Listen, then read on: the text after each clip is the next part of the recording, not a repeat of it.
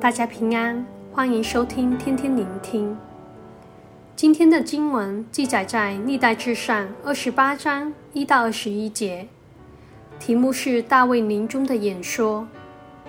对于被掳回归的以色列人，下令回归的是居鲁士二世，带领他们回归的是所罗巴伯、尼希米及祭司以斯拉。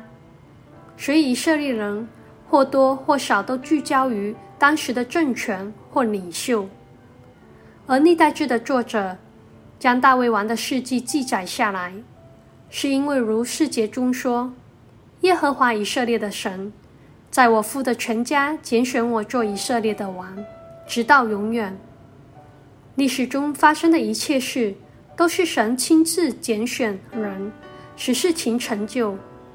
如此，就将百姓的焦点从人身上带回到神的主导上。历代制作者更将神的拣选推至犹大支派，然后拣选大卫王的父家，再拣选大卫。大卫安息主怀后，神拣选所罗门做以色列的王。二十八章七节中提到，当所罗门恒久遵行我的诫命典章。如今日一样，我就必坚定他的国位，直到永远。以色列国是神所建立的。神除了拣选合适的人做王，也亲自拣选所罗门建造殿宇作为圣所。即使所罗门晚年选择拜偶像，离弃神，但也是神保守整个建殿的工程能完成。所以，从历代志上二十八章中，作者提到神如何主动拣选，也表明重建以色列国和圣殿是出于神的主动和旨意，而非某王权的下令或人的热心。因此，鼓励被掳回归的百姓可以放心，因为当时带领百姓回归的领袖所罗巴伯。正如哈该书二章二十三节提到：“我仆人沙拉铁的儿子所罗巴伯啊，因我拣选了你，这是万军之耶和华说的。神使用他拣选的人，实行建立以色列国和圣殿的计划。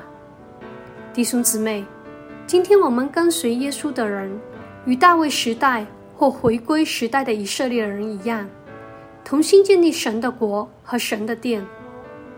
我们可先从马太福音和路加福音的家谱中，知道耶稣基督是亚伯拉罕和大卫的后裔；又从以赛亚书四十二章一节中预言到，神拣选了他的仆人，将公理传给外邦，正如神拣选大卫和所罗巴伯般。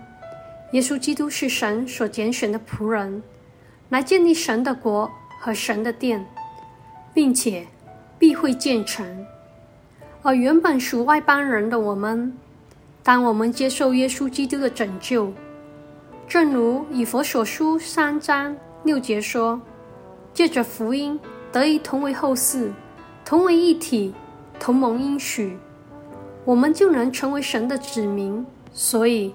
我们能跟随耶稣基督的带领和遵行他的吩咐，持续活出神国度的生活，就是奉主的名赶鬼、医治，为主的名做见证，又能以心灵和诚实与众圣徒一同敬拜神。祝福大家。